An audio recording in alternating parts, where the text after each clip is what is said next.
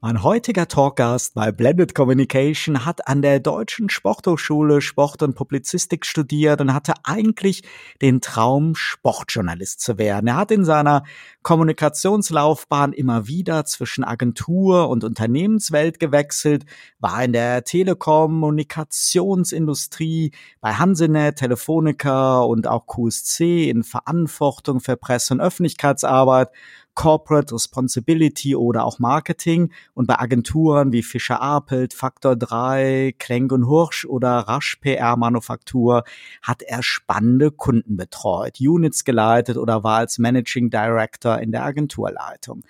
Seit Ende letzten Jahres ist er nun in der Stiftungswelt zu Hause und leitet die Kommunikation der Deutschen Kinder- und Jugendstiftung.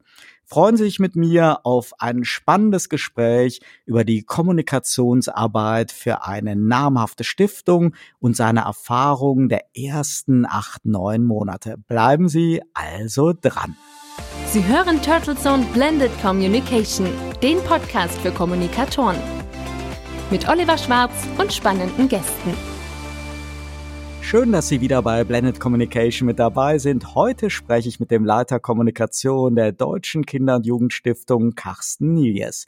Hallo und herzlich willkommen, Carsten. Hallo Oliver und schön, dass ich bei der ersten Staffel dabei sein darf. Carsten, ich habe es in der Anmoderation schon erwähnt, eigentlich wolltest du Sportjournalist werden. Wie kam es trotzdem zum Einstieg in die PR-Welt und gibt es heute noch so mediale Sportereignisse, wo du ein wenig bei dir denkst, da wäre ich jetzt gerne als Berichterstatter mit dabei? Ja, das war sicherlich äh, ein, ein Move, den ich direkt direkt nach dem Sportstudium eingelegt habe. Ich habe erkannt, dass das ähm, speziell so die die Lieblingsstellen, also Volontariat Volontariate im Sportressort bei den Tageszeitungen ähm, nicht wirklich gut zu haben sind und habe mir dann angeschaut, was gibt es denn neben dem Journalismus an Möglichkeiten. Und da war die, P die PR und die Unternehmenskommunikation natürlich äh, ein Punkt, ähm, wo ich wo ich mich gesehen habe. Und da gab es direkt eine spannende Möglichkeit in Hamburg, die ich dann wahrgenommen habe und bin dann recht früh von von Köln nach Hamburg gezogen und dort eingestiegen. Und natürlich sind es die Großveranstaltungen, wo man mit, äh, mit, mit, mit neidischem Auge auf, auf, die, auf die Journalisten schaut und auch auf die, auf die Leistungssportler. Ich habe früher ja auch Leistungssport äh, gemacht und, und kann A, die Sportler da ganz gut nachvollziehen, aber auch die, die mediale Begleitung. Und ich gucke jetzt sehr gespannt nach Tokio. Da wird es ja in einigen Tagen beginnen und ähm, sicherlich eine Herausforderung unter den Voraussetzungen, ähm, gut Bericht zu erstatten. Aber das ist sicherlich schon was, gerade in der Vielseitigkeit der Sportarten, die man dort hat, wo ich, wo ich, wo ich schon so ein bisschen neidisch noch bin und drauf schaue. Mhm. In welcher Sportart warst du denn Leistungssportler? Ich war im Kanuslalom ähm, aktiv äh, bis ja 1992, als es dann mit dem Job losging. Mhm, spannend. Du hast eben schon das Stichwort Move gesagt. Nach vielen Jahren Telekommunikationsindustrie und Agenturarbeit erscheint ja auch dein Einstieg bei der DKJS als ein spannender Move und ein Eintritt in eine neue Welt. Kanntest du die Arbeit der Stiftung schon vorher und was hat dich zu diesem Wechsel motiviert? Es waren zwei Dinge. Also zum einen kannte ich die Stiftung schon vorher, weil ich vor guten zehn Jahren äh, auf, äh, bei Telefonica U2 für Corporate Social Responsibility zuständig war und dort mit der Deutschen Kinder- und Jugendstiftung das Programm Think Big aus der Taufe gehoben habe. Ähm, und ähm, daher die Arbeit der Stiftung sehr gut kannte, die Kommunikationsabteilung sehr gut kannte, aber auch die, die Programmabteilung der Stiftung. Und äh, da ist bei mir so ein, so ein sozialer Virus entstanden, ähm, Virus im positivsten Sinne, muss man ganz klar sagen, der, äh, der der immer da war und ähm, jetzt in der Möglichkeit endete, wirklich im, im vergangenen Jahr die, die Leitung der Kommunikation zu übernehmen. Und auf der anderen Seite bin ich schon in so einer Lebensphase, wenn man sich dem, dem Alter der 50 nähert und auch überschreitet, dann wirklich drüber nachzudenken, noch mit der Expertise, die man hat aus dem Markenkommunikationsbereich, aus der Unternehmenskommunikation, aus meiner Agenturerfahrung, die Expertise einfach einzusetzen für was Sinnstiftendes. Und da ist es ganz toll, jetzt die Möglichkeit zu haben, mit einem, mit einem 25-köpfigen Team mit, mit toller Expertise ähm, das Thema Bildungsgerechtigkeit in Deutschland, was natürlich gerade in der aktuellen Corona-Situation gerade für Kinder und Jugendliche und Erwachsene und Lehrkräfte ein großes Thema ist, das mit nach voranzubringen. Von daher ist der Move vielleicht überraschend, aber für mich äh, wirklich absolut selbstbestimmt und ich freue mich total, diese, diese Möglichkeit jetzt zu haben. Stell uns doch mal ganz kurz vor, wer die Deutsche Kinder- und Jugendstiftung ist und wie ihr positioniert seid. Wir sind äh, eine, eine Bundesstiftung, die seit mehr als 25 Jahren aktiv ist. Unser Ziel ist, Bildungsgerechtigkeit für Kinder und Jugendliche zu ermöglichen hier in Deutschland. Es ist erschreckend, dass das für viele Kinder und Jugendliche nicht möglich ist, einen selbstbestimmten Ausbildungsweg anzustreben, äh, einen selbstbestimmten Schulweg, also äh, die Schulausbildung selbstbestimmt äh, machen zu können. Und das ist unser Ziel. Wir gucken natürlich bewusst mit unserem Programm, die wir, die wir ähm, mit mit, mit Partnern umsetzen auf sozial benachteiligte Kinder und Jugendliche, Kinder mit Migrationshintergrund, Kinder, die ähm, auf, aufgrund von körperlicher oder, oder äh, ähm, psychischer Behinderung ähm, entsprechende Nachteile haben. Auf die schauen wir ganz besonders und ähm, Ziel unserer Arbeit ist da wirklich jedem die gleiche Entwicklungschance zu geben.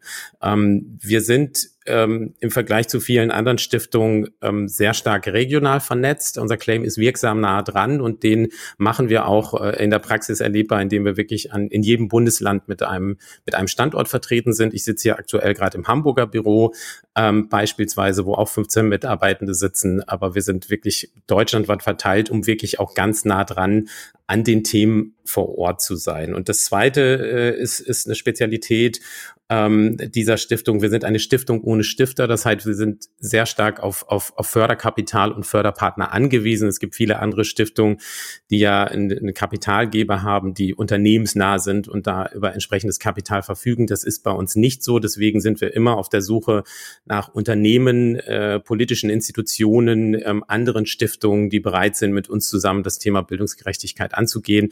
Das ist auch eine Nähe, die ich natürlich aus der Agenturarbeit kenne, weil das Thema Akquise bei uns auch eine große Rolle spielt. Welche Bedeutung spielt denn die Kommunikation für eure Stiftung und was sind eure Kommunikationsziele? So wie du es gerade erwähnt hast, dann sicherlich ja auch Awareness bei potenziellen Stiftungsgebern, potenziellen Spendern und Partnern zu bekommen. Genau, das ist ein großes Ziel. Ähm, wir haben, mein, mein, mein Team kümmert sich um, um, um verschiedene Themen und ich habe, ähm, wir sind äh, im Endeffekt mit, mit zwei, zwei Themen. Ich habe eine klassische Unternehmenskommunikation beziehungsweise ein Unternehmensmarketing, wo es genau darum geht, die DKJS als Marke zu positionieren bei Entscheidungsträgern, bei ähm, Entscheidern, die auf Unternehmensseite beispielsweise im CSR-Bereich darüber entscheiden, mit welchem Partner ein Sozialprogramm umgesetzt wird. Auf der anderen Seite habe ich einen Großteil meines Teams, was dafür zuständig ist, die Programme, die wir dann umsetzen, für die Förderpartner kommunikativ zu begleiten. Und das geht bei der, bei der Markenentwicklung los ähm, bis hin zu der, zu der klassischen Pressearbeit oder Social Media Aktivitäten. Ein großes Programm, was wir beispielsweise umsetzen, ist der Deutsche Kita-Preis, den wir, den wir Jahr für Jahr mit dem Bundesfamilienministerium vergeben.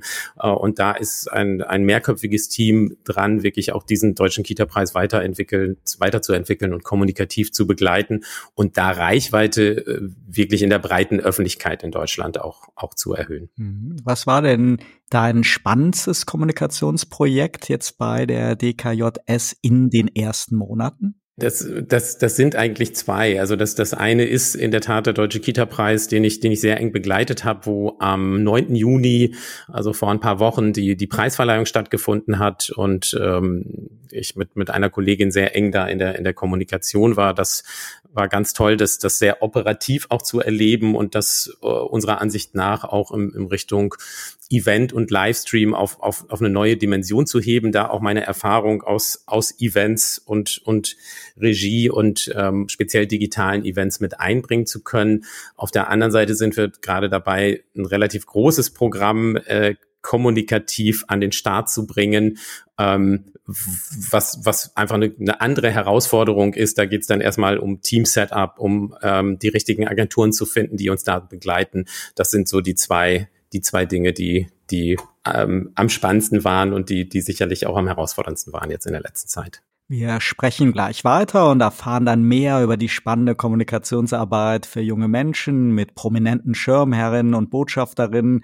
Nach einem kurzen Sponsorenhinweis bleiben Sie also dran. Dieser Podcast wird Ihnen präsentiert von Visual Communications Experts. Wir bringen Sie auf Sendung. Video, Livestreaming, Webinare und Podcasts. Ihre Experten für Audio und Video in der Unternehmenskommunikation. Weitere Informationen unter www.visual-communications-experts.com. Wir sind wieder zurück bei Blended Communication und meinem Interview mit Carsten Nilies, dem Leiter Kommunikation der Deutschen Kinder- und Jugendstiftung. Carsten, erzähl uns doch bitte, nochmal konkreter, wie so dein Kommunikationsteam strukturiert ist, welche Aufgaben ihr in diesem Gesamtkontext werteorientierter Kommunikation im Haus abbildet und wo ihr mit externen Dienstleistern zusammenarbeitet. Gut, vielleicht erstmal ein paar Worte zum, zum Team. Ähm, ich habe, wie schon erwähnt, ein Team, was sich um die Unternehmens- und, und DKS-Kommunikation kümmert. Dazu gehört natürlich die digitale Kommunikation, die immer wichtiger wird in meinen Augen. Ähm, Social Media, äh, unser Webauftritt, ähm, äh, alle digitalen entsprechenden Kanäle, die wir, die wir zur Verfügung haben. Dazu gehört die, die klassische Medienarbeit. Ähm, dazu gehört auch in kleinem Teil das Thema Begleitung von, von Top-Partnern und Sponsoren. Ähm, Partnerschaften und Spenden liegt, liegt auch bei uns und bei mir in diesem Team.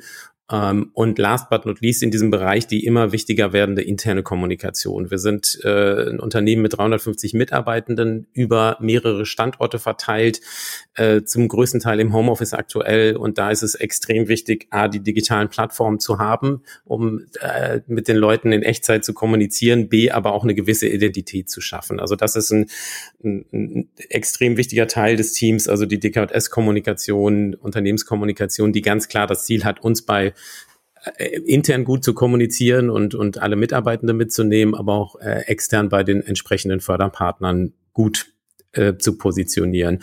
Und dann gibt's den, den, den Bereich der Programm- und Themenkommunikation, wo wir zu einzelnen Themen, sei es die frühkindliche Bildung, als auch äh, bis hin zum Übergang von Schule und Beruf äh, Programme umsetzen, ähm, die dann von einem Kommunikationsteam begleitet werden. Speziell in dem Bereich arbeiten wir bei größeren Projekten immer mit externen Partnern zusammen. Das kann eine Kreativagentur sein, das kann eine Webagentur sein, die den, die den Webauftritt begleitet, die redaktionelle Inhalte entstellt. Das kann ein Kamerateam und, und ein Videoteam, Videographer-Team sein, was, was äh, Content äh, von verschiedenen Veranstaltungen erstellt oder auch wirklich eine klassische PR Agentur, die uns bei der, bei der Presse- und Öffentlichkeitsarbeit unterstützt. Bis hin dazu, dass wir auch Unterstützung von Freelancern im Bereich Grafik, im Bereich Text haben, um ähm, gerade bei, bei Phasen, wo es in eine sehr intensive Projektphase geht, wo es, wo es in Vorbereitung von Events geht oder zum Abschluss eines großen Projektes, wo es nochmal eine Dokumentation oder eine größere Publikation gibt, Unterstützung von außen zu haben. Wie sieht denn bei diesen beiden ja Hauptsäulen, die du gerade geschildert hast, also einmal der Stiftungs- Unternehmenskommunikation, auf der anderen Seite der Programmkommunikation, das ist ja wie so ein dramaturgisches Spannungsfeld. Wie beflügelt sich das gegenseitig? Also wir haben natürlich äh, immer Synergieeffekte, denn die Geschichten, die wir aus den Programmen und aus den Themen erzählen, und das ist auch ein wichtiger Anspruch, den ich sehe in der, in der Stiftungskommunikation jetzt speziell, also die Themen, die aus den Programmen und aus den Themenfeldern kommen. Frühkindlicher Bildung, Deutscher Kita-Preis, Kommune 360 Grad, ein, ein tolles Programm, wo wir auch in die Bildungsarbeit der Kommunen schauen. In Berlin die Lernbrücken, wo wir wirklich aktiv dabei sind mit, mit ähm, Kindern mit Migrationshintergrund, die, die, die Corona-Folgen sozusagen aufzufangen, also daraus Geschichten zu entwickeln, die wir sowohl in den Programmen erzählen, aber natürlich auch äh, in der DKS-Kommunikation und in der Stiftungskommunikation und die uns dann mit unserem Claim wirksam nah dran noch, noch, noch mehr erlebbar machen und besser positioniert machen, weil wir wirklich das, also die Geschichten aus der Praxis erzählen können. Ihr habt traditionell die Frau des Bundespräsidenten als Schirmherrin, aktuell also Elke Büdenbender, davor Daniela Schad oder Bettina Wulff. Und historisch waren, glaube ich, Rita Süßmuth, später Christina Rau und auch Lothar Späth bei euch im Vorsitz.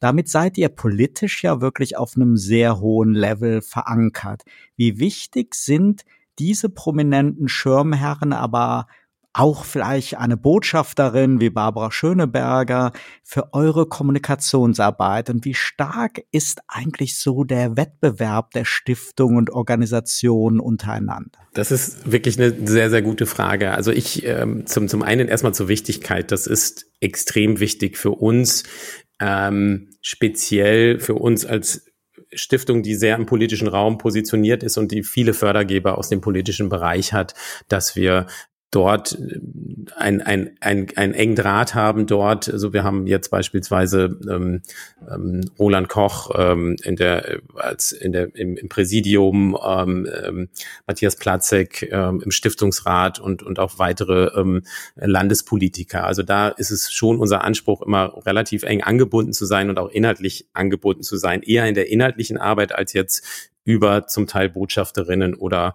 oder ähnliches. Für die für die Kommunikation ist das ist das echt ein Pluspunkt mit äh, Frau Büdenbender und Frau Schöneberger ähm, äh, Personen zu haben, die wir die wir für Kommunikation kommunikative Anlässe für Meilensteine nutzen können und die sich ähm, gerne in den in den Dienst unserer Sache stellen. Und das ist schon ein Unterschied, den ich äh, im Vergleich zur Agenturarbeit auch sehe, wo wir dann ja äh, für einzelne Marken unterwegs waren oder Themen, äh, wo es immer schwierig war, ähm, Engagement zu bekommen. Und ich sehe schon, und da ist äh, Barbara Schöneberger wirklich das beste Beispiel, mit wie viel äh, Engagement sie, sie reingeht in die Tage, die wir, die wir, die sie mit uns verbringt, äh, dann doch nochmal, wenn wir dann nochmal drei Aufseiger brauchen, sich bereit erklärt, das ist wirklich im wahrsten Sinne des Wortes äh, Gold wert, ähm, so jemand zu haben und auch in der Ansprache von weiteren Prominenten für einzelne Aktivitäten in Programmen oder ähnliches sehe ich gerade bei unserem Thema Bildung und Engagement für Kinder und Jugendliche eine sehr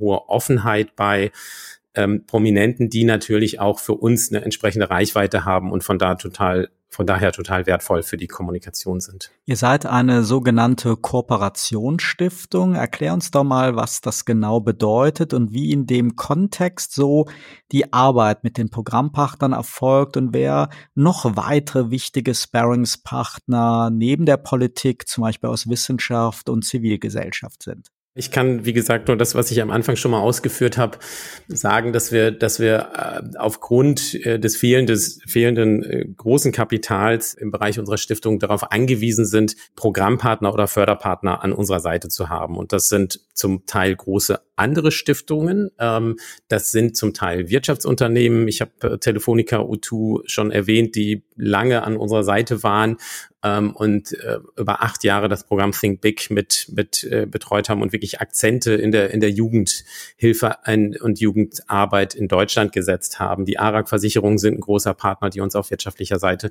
entsprechend unterstützen. Äh, und, und das ist immer das Ziel, wirklich gut zu schauen, dass, dass wir ähm, äh, in dem Bereich ähm, mit, mit Förderpartnern zusammen Programme entwickeln, ähm, Jahr für Jahr auf die Evaluation und die Wirkung gucken, die, die uns auch extrem wichtig ist. Nicht nur die Zahl der erreichten Jugendlichen, sondern auch wirklich zu schauen, hat unsere Arbeit konkret im Leben und in der Entwicklungsmöglichkeit der Kinder und Jugendliche was gebracht und das auch wissenschaftlich zu begleiten. Du erwähntest schon, dass wir, dass wir auch einen engen Draht zur Wissenschaft haben. Äh, Jutta Almdinger ist beispielsweise bei uns im Stiftungsrat und, und eine wichtige Stimme äh, bei der inhaltlichen ständigen Weiterentwicklung von Programmen und der Aufnahme von gesellschaftlichen Trends. Und ich sehe als mein Ziel darüber, ähm, auch aufgrund meiner Historie, auch noch mehr ähm, ähm, Kontakte in Richtung der Wirtschaftsunternehmen, die im, sich im Bereich Bildung engagieren wollen, herzustellen, um da erstmal ins Gespräch zu kommen, ob es Möglichkeiten der Zusammenarbeit gibt. Kommen wir nochmal auf das Thema Fundraising zurück. Wenn ich mich jetzt mal reinversetze, so in euch in der Kommunikationsabteilung, ist das vergleichbar mit dem Selbstverständnis von Unternehmenskommunikatoren, die ja auch in der Industrie mit ihrer PR-Arbeit natürlich auch wertvolle Impulse zum Geschäftserfolg liefern wollen oder ist der Druck höher, mit der Kommunikation gezielt auch zur Finanzierung beizutragen? Es ist, glaube ich, ein bisschen andere Aufgabe, weil ich als, als Unternehmenskommunikationsmensch, der vielleicht ein klares Produktportfolio und eine klar definierte Zielgruppe hat äh, und, und das Ziel hat, ähm, wenn ich das jetzt mal so übersetzen darf, ähm, da möglichst eine hohe Reichweite zu bekommen und einen hohen Call to Action in Richtung ähm, äh, erstmal die Awareness des Produktes herzustellen, aber vielleicht auch ein Call to Action in Richtung Kauf zu geben, ist es bei uns schon eher anders, dass wir wirklich da auf, auf, auf Entscheiderebene, also wirklich wie ein B2B-Produkt sozusagen agieren. Ähm, Fundraising ist da, glaube ich, der falsche Begriff, muss ich ehrlicherweise sagen, denn wir machen das nicht, was jetzt beispielsweise die SOS Kinderdörfer machen oder andere äh, Akteure, die auch im Bereich des Kinder- und Jugendschutzes aktiv sind, sondern wir sagen ganz klar, wir suchen die entsprechenden Förderpartner im B2B-Bereich und das ist Ziel unserer Kommunikation, so dass wir, so dass man es schon vergleichen kann, nur mit mit einer wirklich ganz klar definierten B2B-Zielgruppe, die wir, die wir im Bereich der Decode S-Kommunikation haben. Du bist als Profi mit reichlich Erfahrung von Unternehmens- und Agenturseite zur DKJS gekommen und ja, dein neues Team und die Stiftung hat aber ja auch schon in der Vergangenheit Auszeichnung für ihre PR- und Kommunikationsarbeit bekommen. Du hast gesagt, du willst auch mit deiner Expertise, deiner Erfahrung Impulse reinbringen. Allgemein spürt man ja auch so eine kontinuierliche Professionalisierung auch in eurer Welt der Stiftung. Siehst du das auch so und welch, in welchen Bereichen, welche Bereiche stehen so bei dir im Fokus, damit ihr noch besser werdet und noch einen Schritt weitergehen könnt? Mm, ich, ich, ich sehe das auch so. Ich beginne jetzt dazu, damit ähm, wirklich mich auch in, in der Stiftungswelt und in, in, speziell im Bereich der Kommunikation dort, dort zu vernetzen. Und ich sehe eine hohe Offenheit ähm, gegenüber neuen Ideen, auch, auch sehr stark vorangetrieben im Bundesverband Deutscher Stiftungen. Ähm, und ich sehe mehr und mehr äh, Fälle wie mein Fall, die dann wirklich aus der Wirtschaft, aus der Agenturszene in die Stiftung wechseln, ähm, in, äh, in, die Stiftung oder NGO oder NPO-Landschaft. Das würde ich auch, auch noch erweitern, um da halt die Expertise mit reinzubringen. Es ist sicherlich, äh, du fragtest danach, was, äh, wo, wo Bereiche sind, die man, die man noch, noch optimieren und verbessern kann. Ich, ich bin überrascht, wie gut aufgestellt schon das Team war, als ich kam. Das muss ich ganz ehrlich sagen, wie toll wir schon mit, mit äh, innovativen Kanälen, modernsten Instrumenten und, und, und ähnlichen Herangehensweisen gearbeitet haben. Es ist immer so ein, so ein Spannungsfeld zwischen öffentlicher Auftraggeber äh, und, und Möglichkeiten, die man da hat, und ähm, Dynamik, Agilität und Innovationsbereitschaft und da nochmal gut draufzuschauen, was ist möglich. Und ich sehe auch bei unseren Auftraggebern bis hin zum Bundesfamilienministerium eine, eine Offenheit und ein Interesse daran, auch neue kommunikative Wege zu gehen und ähm, da auch eine gewisse ähm, Dynamik und, und Offenheit reinzubringen. Von daher ist das, glaube ich, jetzt gerade ein ganz guter Moment, wo wir unser Thema ja auch wirklich unter dem Brennglas haben, äh, da zu sagen, ähm, wir gehen, wir gehen gemeinsam neue Wege, wir, wir schaffen gemeinsam vielleicht neue Kanäle, um unser Thema einer breiten Öffentlichkeit gemeinsam vorzustellen.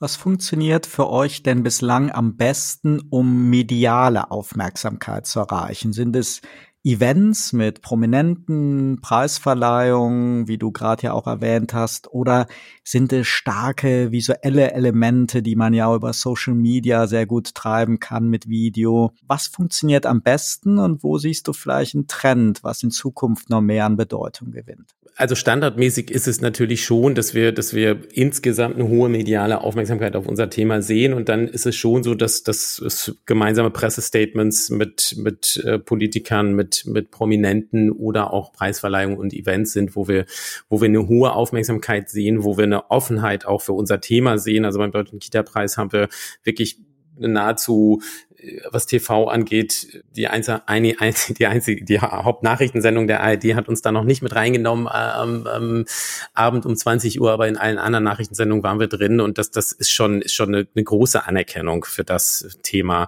Ähm, da sehen wir schon eine große Offenheit. Ich glaube, äh, und das hatte ich ja gerade schon mal erzählt, dass es noch mehr darum geht, diese Geschichten zu erzählen, die Geschichten erlebbar zu machen von ähm, Kindern und Jugendlichen, die unsere Programme durchlaufen sind, die wirklich ähm, nun alle möglichen Möglichkeiten haben. Und das war auch ein Grund für mich. Ähm, ich habe wirklich einen Jugendlichen äh, beim Start von Think Big, so hieß das Programm von Telefonica damals mitbekommen, mit dem ich jetzt immer noch auf Facebook befreundet bin. Und als ich gesehen habe, dass der Abi gemacht hat, ähm, und wir haben ihn kennengelernt, äh, als er, als er die Schule schmeißen wollte.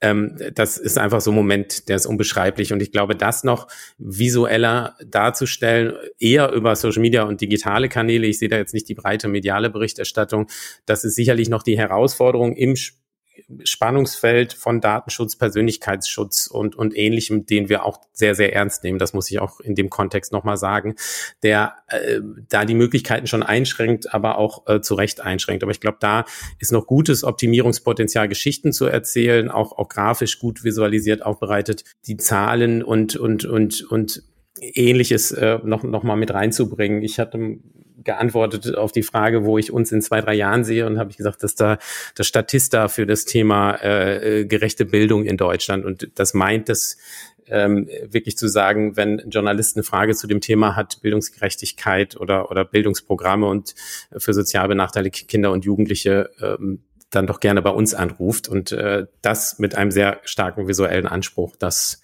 denke ich, dass da, da gibt es noch Optimierungsbedarf, obwohl wir auch klar sagen, wir wollen da nicht hinkommen oder das ist falsch ausgedrückt, aber wir sind äh, von unserer Stiftung eine sehr stärkenorientierte ähm, Stiftung, die nicht äh, darauf abzielt, jetzt Kinder und Jugendliche in kritischen Situationen darzustellen. Deswegen, das kann nicht das Ziel sein, sondern wir wollen Erfolgsstories von Kindern und Jugendlichen zeigen. Und ich glaube, da haben wir noch Potenzial und, und Luft nach oben. Wir nehmen dieses Gespräch am 16. Juli live on Tape auf und derzeit stehen nach fast 20 Monaten Corona-Pandemie ja viele Zeichen wieder und hoffentlich nicht nur vorübergehend auf Lockerung und eine Rückkehr in die Normalität. Und gerade im Angebot für Kinder und Jugendliche ist ja im Bildungsbereich, aber auch im Freizeit- und Breitensport einiges liegen geblieben, weshalb es vom Bund ein Milliardenprogramm Aufholen nach Corona gibt. Das Bundesministerium für Familie, Senioren, Frauen und last but not least auch Jugend unterstützt nun im Rahmen dieses Programms auch die DKJS mit mehr als 100 Millionen Euro. Was habt ihr damit vor und bedeutet das nun jede Menge Überstunden für dich und dein Team? Ich fange mal mit der letzten Frage an. Das ist in der Tat so. Ähm, und ich bin froh, dass jetzt ähm, die Urlaubsphase beginnt und wir wirklich auch sagen können, wir gehen jetzt alle peu à peu in Urlaub und, und bauen diese Überstunden auch zum Teil nochmal ab. So, das, das ist natürlich eine Anstrengung für ein Unternehmen, was, was äh, roundabout 25 Millionen Euro Jahresumsatz hat, diese 100 Millionen Euro Zusage zu bekommen und da genau zu schauen, ähm, was wir damit machen und vor allem, was wir damit auch kommunikativ machen. Wir haben in sehr, sehr kurzer Zeit da auch ein, ein, ein, ein Konzept, ein inhaltliches Konzept so entwickelt, sowohl ähm, wie programmatisch inhaltlich ähm, wir mit diesen 100 Millionen Euro umgehen, als auch wie die begleitende Kommunikation aussieht. Ähm, wir werden einen Großteil des Geldes in, äh, in einen Zukunftsfonds stecken. Das gesamte Programm nennen wir Aufleben, weil wir wirklich ein klares Signal auch setzen wollen äh, im Sinne von, äh, es geht, äh, in die Wiederanschluss an, an, an Soziale für Kinder und Jugendliche. Es geht darum, wirklich nach dem Homeschooling und wie, und wie du schon sagtest, mit, mit Angeboten in der Freizeit ähm, äh, wieder rauszugehen, Bewegungsangebote, aber auch ähm, Lern- und Musikangebote für Kinder und Jugendliche zu machen. Also ein Großteil des Geldes wird, wird in solche Angebote fließen, die von Förderpartnern äh, umgesetzt werden und ein Teil des Geldes wird in in eigene Programme fließen, wo es vorrangig darum geht, Zukunftskompetenzen ähm, bei Kindern und Jugendlichen ähm, noch zu fördern und weiter auszubauen. Ähm, das ist so ein Modell, das wir äh, in einer Infoveranstaltung vor knapp zwei Wochen, Anfang, Anfang Juli, Ende Juni, ähm, äh, schon mal entsprechenden Förderpartnern vorgestellt haben und ähm, äh, Mitte August dann noch, noch weiter, weiter dazu informieren werden. Kommunikationsstart ist dann Ende August, Anfang September geplant. Was sagst du Hörerinnen und Hörern, die nun Lust auf die Kommunikationsarbeit bei Stiftung bekommen haben? Seid ihr offen für Bewerbung und gibt es besondere Skills, die man idealerweise mitbringen sollte? Ja, also wir sind sehr offen für Bewerbungen gerade. Ähm, ein Blick auf Decode ist die slash Jobs ähm, ähm, sieht schon, welche, welche Jobs gerade in der Kommunikationsabteilung ausgeschrieben sind. Ähm, wir haben auch immer Möglichkeiten für Freelancer ähm, äh, projektweise für uns zu arbeiten. Kommen Sie da gerne auf mich zu. Man muss sicherlich wissen, dass die Arbeit äh, bei Stiftung oder speziell ähm, im sozialen Umfeld eine andere ist als äh, in Wirtschaftsunternehmen oder klassischen Agenturen. Ähm, äh, Gerade, was ich vorhin schon erwähnte, ähm, es, es, es gibt einfach ein paar organisatorisch-strukturelle Dinge, die dazu führen, dass äh, dass man Entscheidungen nicht so schnell und eigenständig treffen kann, sondern sich gut abstimmen muss. Ähm, ich hatte den Vorteil, dass ich ja wirklich, wie schon skizziert, zehn Jahre zuvor oder vor zehn Jahren sehr eng mit der DKS zusammengearbeitet habe und, und wusste, worauf ich mich einlasse. Aber ich finde, wenn man wirklich sagt, man hat Lust, was Sinnstiftendes zu tun und sich vielleicht in dem Bereich Kinder und Jugendlichen äh, zu, zu engagieren, dann ähm, ist es äh, überhaupt kein Problem, sich auch auf diese, auf diese Rahmenbedingungen, wie ich sie mal so nenne, einzulassen, weil da geht es natürlich darum, auch sehr eng mit Pädagogen, mit Sozialpädagogen aus dem Programmbereich zusammenzuarbeiten. Das macht total Spaß, weil man da wirklich auf Augenhöhe tolle ExpertInnen hat und ähm, äh, da wirklich, wirklich an der Basis arbeitet und Tag für Tag sieht, was man, was man dort tut und was man dort gemeinsam erreicht. Also da muss man sich sicherlich ein bisschen drauf einlassen. Das ist dann kein Produktmanager oder, oder Marketingchef oder HR-Chef beispielsweise, der im Gegenüber sitzt, sondern das sind wirklich dann die pädagogischen ExpertInnen in unserem Haus.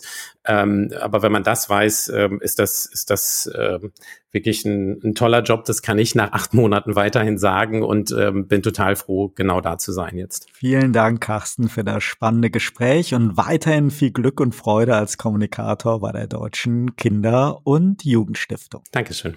Liebe Podcast-Freunde, seien Sie auch bei der nächsten Episode von Blended Communication wieder mit dabei. Abonnieren Sie uns auf Ihrer Lieblingsplattform und empfehlen Sie diese Talkreihe für Kommunikatoren gerne weiter. Ihr Feedback zu dieser Episode, Erfahrungen, Anregungen und Meinungen sind herzlich willkommen, ob als E-Mail oder Sprachnachricht.